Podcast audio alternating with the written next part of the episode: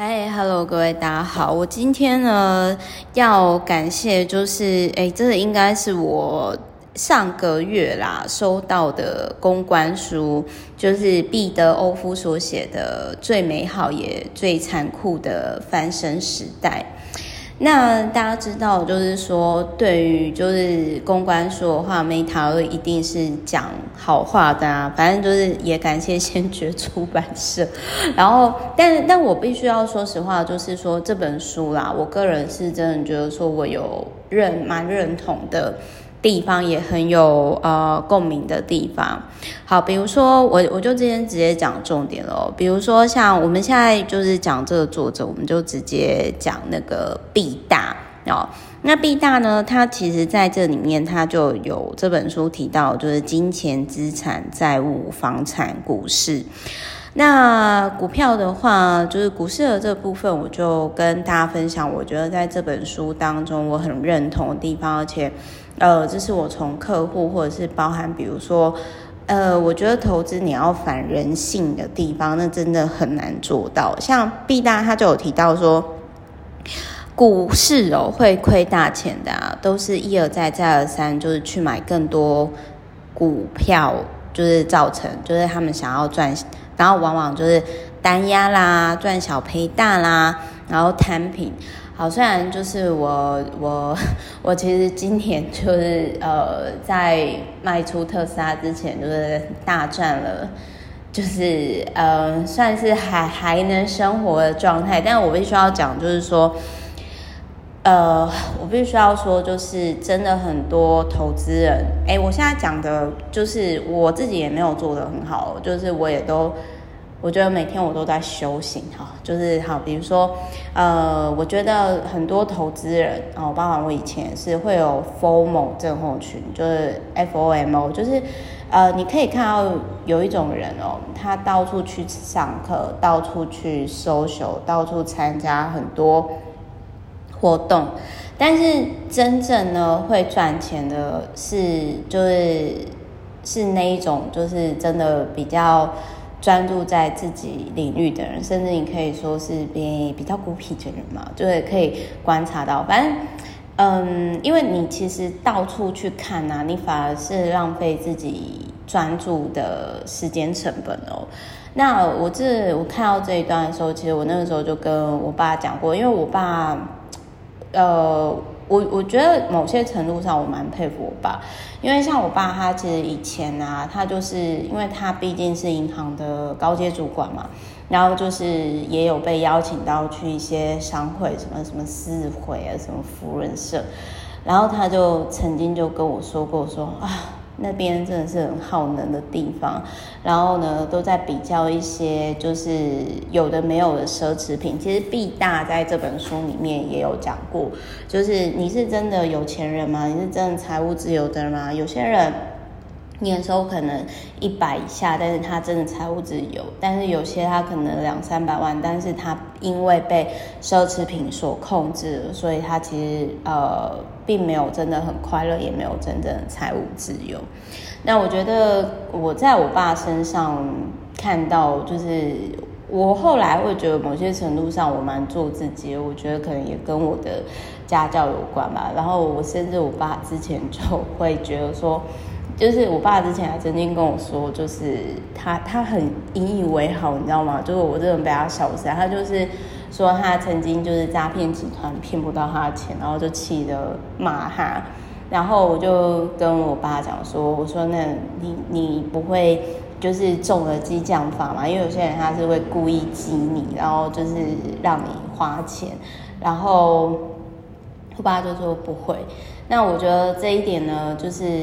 我我觉得我爸是一个在金融业很厉害的老江湖啊，我觉得我还在跟他学，就是在他们这些，其实我觉得毕大也是，我觉得他们这些都是大学长啊，都有很值得我们学习的地方。那这一本书我延伸阅读，就是我之前有讲到另外一本，就是公关书，就是焦虑的投资人，它里面也有提到说。各位可以注意哦，人是很难面对自己亏损的地方，所以往往是你赔钱的股票，你舍不得卖，因为你要卖，你就要面对自己的错误了，对不对？那反而是呢，呃，真的可以帮你赚钱的金鸡母，你一赚钱你就马上卖出去，然后去填你赔钱股票那个洞。啊，听起来很好笑，对不对？但是这个实际上就是我，我真的不是说只有在我客户身上，我自己曾经也有犯过这个错，或者是我在别人身上我真的有看过。好，就拿我老爸来讲，好，他就他后来主力会比较放在。呃，不动产是因为就是他自己知道说他就没有办法克服这个心魔。他曾经就是某一档太股啊，我就不讲是哪一家，然后就是从四十块然后放到水饺股，各位各位可以想象吗？所以就是我觉得投资最重要的是你要清楚，很清楚很清楚的面对你自己是谁。那这个真的是骗不了，你可以骗别人啦，但是真的。骗不了自己，这个其实跟创业一样，哦，每天都是要面对自己的心魔。然后我很认同，就是他也有提到说，就是成功的人有很多方式，但是共同点是什么？那他这里面呢就有提到说，就是有一个。很有钱的呃老板，然后他都是六十五岁，然后闲不下来，然后就每天开 Uber 嘛。然后那个 B 大就问他说：“哎哎，阿伯啊，你你怎么还会想要出来跑车？”结果那阿伯就说：“哦，笑人你唔知哦。”就是在家没事干啊，多痛苦啊！然后就是家里还有两台车，一台宾士跟奥迪。然后那个问讲大哥就说：“哦，我出国，我哪个国家没有玩过呢？我我跟我太太有三年整年都在玩，但是玩到第几年的时候，一个国家换一个国家，真的是超无聊。台湾真的是宝岛。然后我。”印象这边，我想要 echo 一件事情，就是我在我为什么我会很早的时候，就是那时候下定决心去环游世界哦。嗯，就是《金周刊》，我记得之前有报道，就是说很多上班族的前五大梦想，就是第一个财务自由嘛，然后好像第二个是环游世界嘛，然后第三个什么自己创业，然后第四个身家破亿，然后第五个。第五个是有自己的房子嘛，反正我那个时候就是跟那个，我那个时候就是跟那个什么，就是反正我高中那个时候，我我我之前有讲过这个故事，就是葱油饼阿伯的故事，就是说，呃，那个阿伯看我每天呢都只花十五块，就是去买葱油饼，因为我那时候真的。就是我爸爸真的超抠门，就那个时候零用钱就是哎、我我还用我自己的奖学金抢的那斗，可是我那个时候去补习的时候，我每天就是只能花，就是我印象中好像就是三十还是五十块，反正就是我印象很深刻，就是我坐完公车之后，我真的没什么钱，连饮料都都没办法买，最多只能买，最多只能要那种就是自助餐送的饮料，或者是反正我就只能。中餐的时候去买那种十五块的那种葱油饼，真的是你很难想象。我曾经有那一段童年，就我爸真的是极度抠门仔。然后呢，我买到那个葱油饼阿伯，就是后来都看到我都会帮我加个蛋啊，因为可能就是就觉得说，哎，我们念的学校也算是虽然没有雄中雄女好，但是也是道明也是算是还 OK 的学校。他说，反正那个时候我记得很好笑，就是那个葱油饼阿伯就是说，啊，那个。念他得病了，不是拢做有钱的嘛？然后我就跟那个葱油饼阿伯哭说，就是没有啦，就是我就说没有，我爸就我就说我的饭钱就只有十五块，然后葱油饼阿伯就觉得说啊，怎么会这样？然后就动了恻隐之心，每次都帮我加大加大，我真的很谢谢他。然后那个葱油饼阿伯呢，也让我理解到一件事情，就是贵人永远都在你身边，而且。呃，可能是你没有想到的面相，但是他可能是天使。反正那个葱油饼阿伯，他就跟我讲到，我那时候就很震撼，说，哦，真的好像跟我爸讲的世界不太一样，因为我爸就是我爸妈以前就是会说，哦，你就是要，我相信应该很多人都是这样，就是呃，就是要认真念书，然后你才会有好工作啊、好收入、好生活嘛。结果我就发现，他说，嗯。这个葱油饼阿伯，他有四个小孩，啊，四个小孩都念公务员，然后都成家立业了，然后他现在其实已经是呃可以含饴弄孙，只是他闲不下来，是每天在那个火车站就是卖葱油饼啊，接触学生。大概我觉得那个卖葱油饼的老板跟老板娘唯一的工伤可能就是油烟太重，要要去检查肺吧。然后呃后来我环游世界成年以后，我还有回去。回去那个以前就是补习班的地方，但是现在好像就没有看到那个葱油饼阿伯，我不知道他还还在不在。但是我就真的很谢谢那个葱油饼阿伯，他是我的天使贵人，因为他突破我一些盲点。就是那个时候我才高一，就是高一大概是几岁啊？就是十六到十八的那个年纪嘛。反正他就是让我理解到说，哦，原来我不用学历很好，我也可以赚很多钱。然后就是儿孙满堂，还弄孙可以很圆满。只是我我那个时候没有想要生小孩啦，但是就是说我能理解到说，哦，原来生活有很多种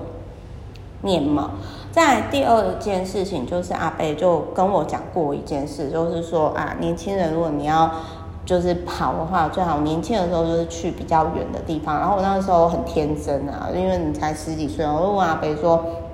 老板为什么为什么就是。呃，年轻的时候要去比较远的地方，然后他又跟我说：“哎，因为啊，我跟你讲，年纪大哦，你没办法坐飞机坐那么久啊。”人家他就说，他就那个车友给阿北，他们就说哦，因为他他跟他老婆现在年纪大，最多就只能东南亚，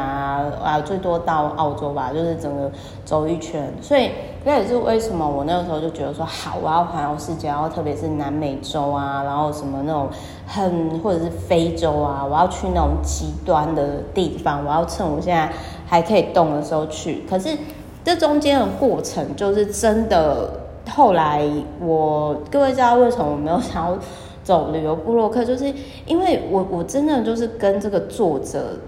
里面提到那个有钱的问讲大哥，就是。我觉得一直玩很无聊，我想要做一些事情，你知道吗？就是，就我真的很认同毕大他里面讲的五大点，就是第一个，如果你脑子太久不动啊，会生病。就是就很像说，好，我现在有一定程度的被动收入，可是我为什么还是三不五时？因为那时候有些人就是说，啊，你没谈干嘛要做这个不赚钱，甚至自己烧钱的事情啊？因为就是我我喜欢动脑。就是脑袋不动，真的会生病，你知道吗？然后再第二个，有钱之后就是拼命找事情做，这我超认同。然后再来第三个，就是赚钱到最后就是比拼的是被动收入。然后我也曾经有认识那种，就是他其实什么都不做啊，然后他他的被动收入是超过，就是一整年下来超过千万。然后我就觉得说，哦，这大神级的。然后人各有命，富贵在天。然后如果我 我就我就会觉得说，嗯，我们就是把它当成大学长学习，但是我们不一定要成为那样的状态，因为那样的状态也有它的困扰。然后再第四个呢，年轻的时候最宝贵的是时间，千万不要浪费掉。嗯，我想要讲的是说，我觉得就是要存。就是年轻的时候要存的是，我觉得健康啦，健康的股本要存，身心灵健康，那身体的话练肌肉嘛，然后再来还有就是说，呃，如果你觉得人家还在工作，一定是没有钱才这样，如果有钱就早就出国，天天玩乐，开豪车什么，那这种你就是 这种观念其实不太 OK，其实很多 人很有钱。我是真的这么觉得，因为我真的觉得台湾有钱人很多啦，就是我自己的生活经验。然后还有他有提到的是，在这一本书当中哦，虽然我还没有到四五岁啦，但是我看到诶这本书的时候啊，然后我就会我就会去思考说，呃，那我我我四十五岁的时候。呃，我只有四十五岁的时候，那我想要过什么样的生活？我想要过什么样的人生呢？之类的。所以，就是我也很认同毕大讲的，你经营你想要成为的自己，然后有一天呢，你就会成功。然后就是，请为五年后自己呢留下一些银弹。但是有一点哦，我跟你讲。我认同他书里面很多点，但有一点我不太认同，就是他说永远要假装自己没赚那么多，除了骗别人，也要骗自己。因为，可是我觉得这是一个很匮乏的心理，因为我反而是呢，我反而的状态是在我真的财务自由的时候，然后我其实就因为我那个时候一人保全家保嘛。然后，当我很老实的跟我周遭人讲说，其实我已经财务独立了，我真的十年不用工作没有关系耶，所以我才会做一些看起来好像 CP 值很低的事情，我还是想要去体验不同的世界、不同的生活。可你知道吗？周遭人都觉得我在开玩笑，不可能，就很像当初我要去环游世界的时候，很多人觉得，呃，包含我之前某一任男朋友就觉得说。呃，你可不可以跟一般正常女生一样？然后我那时候听了之后，我就觉得，嗯，这个人不适合当我伴侣，他不支持我目标。那我觉得就祝福他，但是我要继续的往前走。所以就是我，我反而是觉得说，比如说你想要成为一个，啊、比如说你想要成为一个成功的专业投资人，那你应该就是要。有有一句话，其实反而是我觉得说，假装久了就成真了。但是最怕的就是说，你在假装的过程当中，你又否定自己、贬低自己，你不够相信你自己。那我也很认同，就是他有提到说，你要多跟周遭的呃五个比你强的人，然后就是他他们就是等于说你你跟什么样的人混哦，跟一起生活。那他就会变成你，你就是有点类似说物以类聚啦，人以群分。然后我也认同，就是说人只有不断的解决问题，才能够勇敢的生活下去。呃，我跟大家分享一下，就是说我后来哦，我会比较离某一种人远一点。什么人呢？就是他。他会，他会透过就是讲八卦，或者是他就会跟你说他很可怜呐，或者是说，呃，他其实就是 say gay number 啦，然后就是给赛牺牲。对不起，我讲我讲话好好粗俗，好不好意思，就是我也比较接地气一点，就是就是你一定有接受过那种，就是他他不自觉，他他可能不是故意的，我我都会正向解读，就是。我都会正向解读，就是说，哦，他可能是出自于好意关心，可是他没有想过说，他这样的就是有点类似说看谁，就是他第一时间永远是不好的去看别人，但是我就会觉得说，呃，那是不是因为你自己过不好，所以你才会这样的去看别人？可是话又说回来，就是我最近呢，我有一个朋友，他跟我讲到某个 A。呃，我们也认识 A，然后他就跟我说，Meta，你知道吗？其实我觉得 A 应该过很不好。我看他现在就是胖成这样，然后他还假装自己过很好，说什么自己跟谁谁谁在一起啊，什么什么什么。其实他不用那么勉强自己，好像过得很好，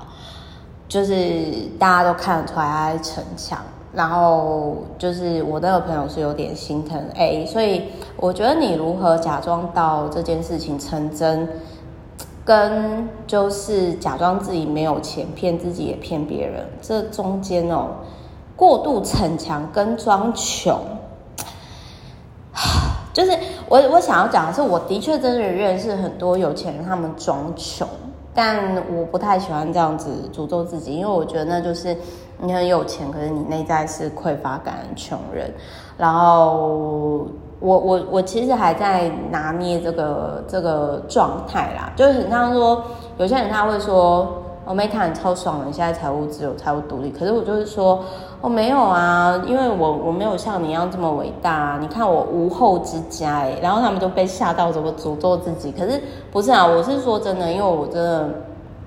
目前没有没有打算。然后当然毕大他在书里面也有提到说，也许有一天你四十岁，你想要结婚生小孩的时候，你要花更多钱在小孩上面，但。呃，我这部分看得很开啊，因为我觉得说，如果我四十岁打算结婚生小孩，或者是小孩选择，呃，就是选择我子宫来当我妈妈的时候，呃，选择我当他妈妈的时候，我觉得我应该会知道，哎，就交给老天。我觉得我现在就是好好过好眼前的生活，然后就是就就是我我觉得这本书里面他有提到说，四十五岁以后没有失业的本钱。那四十五岁之前，我觉得各方面可以累积自己本钱的地方，就是尽量尽量累积。那反正呢，一个会获利、会赚钱的头脑，跟健康的身体。永远是最值得投资的地方。那我也想要说一件事情，就是这是我以前迷思，就是有一本书是能力是一，人脉是背后的零。如果你今天呢没有市场需要专业能力，你再怎么投资人脉呢？你其实某些程度上你会很累，而且那是浪费时间的事情。但是如果你今天你有懂你的家人、好朋友，不用太多。像刘润老师在《底层逻辑》里面，他就提到，就是真正的核心圈的朋友，十个人就够了。那如果这十个朋友和你家人以外，他在各个领域，你一出事的时候，他都会马上帮你，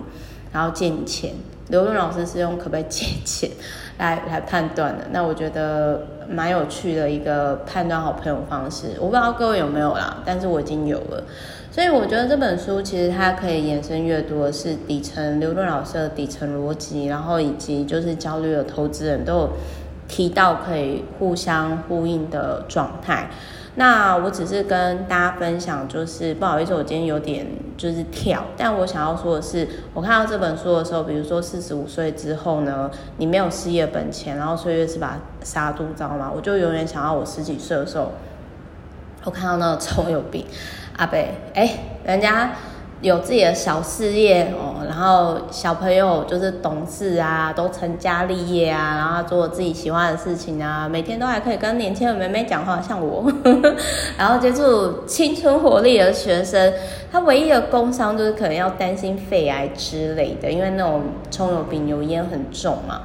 可是那个时候我就在想说，奇怪啊，明明都是老人，为什么他比我阿妈快乐？哎，他。他会，他搞不好账面上没有像我阿嬷，比如说盖佛寺，就是自己盖佛寺，然后，呃，因为我阿嬷，我觉得真的是商场女强人啊。那我那个时候就在思考说，嗯，差不多都是老人，为什么一个有伴侣，然后这么开心快乐？可是我阿嬷跟我爷爷，我的家族为什么没有？好像没有那个葱油饼阿嬷，呃，葱油饼阿伯那么快乐？所以我后来发现到说，我为什么会选择现在的男朋友？我觉得应该是当初就我就有下一个宗旨，就是说，呃，我觉得我我我的另外一半要一要有一个，就是他可能是比较有快乐基因的人，就是比较会生活的人。因为我那时候就发现，其实我很谢谢那个葱油饼阿伯，让我去知道说，其实生活。就很像，就是这个 这个作者毕得欧夫有提到说，其实最难，嗯，其实很多作者都呃很多大人物吧，就是有有我在不止一本书上啊都有看过，就是其实最难的是平平淡淡、快快乐乐的生活，那种没办法跟自己好好相处啊，就是容易跟自己过不去的人，往往会把自己逼疯，就是 就是就是就是这个点。好了，所以总而言之呢，就是这本书呢，我个人是觉得说，如果你想要成为，就是说像呃，你想要成为跟毕大一样，或者是跟 Meta 一样是专业投资人的话，那我觉得这本书可以让你去理解一下，就是说，哎、那个你是什么的？你是你你你你想过这样的生活吗？的这一块这样子。那我我个人是觉得说，如果我想要跟大家分享，就是我印象中我很小的时候，大概是我国小时候吧。我第一天的时候，我就觉得说，妈咪喂，我为什么中午的时候要跟这些？就是我那时候就发现，我跟一些同学好像看的点不一样。然后我发现，我比较可以讲的话，讲讲的，就是沟通起来，大家都是年纪比我大的人。然后我感觉，然后因为我那时候是当班长嘛，然后我就觉得说，嗯，有没有一个方式是我最低限度的接触这群同学，然后我又可以安然毕业，然后我又可以做开心快乐的事情，比如说去投稿漫画啦，哦，或者是那个时候写作都被老师称赞啊。所以我后来在看这本书的时候，我我后来真的是觉得说，哎，绕了一大圈，我去尝试了，比如说我去尝试了大家。大家都梦寐以求事情，比如说你说什么财务自由啦，你说有自己的房子啦，你说环游世界啦，然后你啊，然后你就是呃这些，可是后来我就发现到说，嗯，我好像从以前我就是那一种，我我其实不是很喜欢跟别人竞争，因为我靠市场就可以获利了，然后我需要的就是有一定独处的时间。所以，其实某些程度上，我也很羡慕那种，就是比如说很会 social social animal，或者是业务达人。因为我曾经勉强过我自己去做不太适合我属性的事情。那你也知道，或当然就是会给自己压力很大嘛。那可是没有必要给自己压力很大，因为。嗯，就很像说，如果你是菊花，你干嘛要假装自己是百合花，对不对？不同水，不同不同土地养不同人嘛，对不对？好，那所以呢，就是祝福大家，就是看完这本书之后，然后你真的翻身了，或者是你找到你的路了。不过我还是建议各位，就是呃，Meta 其实是结合这本书，然后顺便分享我的。呃，童年的一些经验，但我要跟各位分享，其实你如果不确定你到底适不适合走这条路哦，你就老实的去面对你十岁之前在干嘛。那我后来就发现到说，嗯，我我必须要老实面对我自己，就是，就 是就是真的就是有的时候，其实你也许你可以做符合大家期待。也也，然后大家羡慕你。可是那个如果真的不是你很喜欢的生活的话，那其实你不会快乐。所以真正快乐，你真的很快乐、怡然自得的生活。那也许别人觉得说，哈，好可惜哦，你应该可以怎样怎样。你要证明给谁看啊？Who cares？Who cares？因为生活是自己的，就很像说这双鞋。好不好看是一回事，可是我们都会喜欢耐穿、好舒服、舒服的鞋，这样才能长久。反正这本书我都很认同，但是我唯一不认同不同观点的就是说，呃，B 大有说要要假装自己就装穷，但我觉得真正有钱的人，就是他不会这样诅咒自己，他们会有天生散发出来一种贵族的自信。嗯，我不知道是不是因为我自己的星座，就是 我我自己是没没，就是我不太会做那样的事情。但是我也真的看过很有钱的人装穷，可是我就会受不了，我就会跟我的学长讲说：“我说学长，你大概身家多少？我知道，你真的没有必要这样装穷，OK？这样看我都觉得很尴尬哎。”然后后来，就我那个有钱的学长，他后来就就没有在我面前装穷，可能因为我就很直接的这样跟他讲了。好，所以就是希望这本书可以为大家在股票投资上，或者是说呃人生带来一些灵感跟观点哦。然后我是 Meta，那我们就之后哦那个下一集再见喽，爱你们，拜。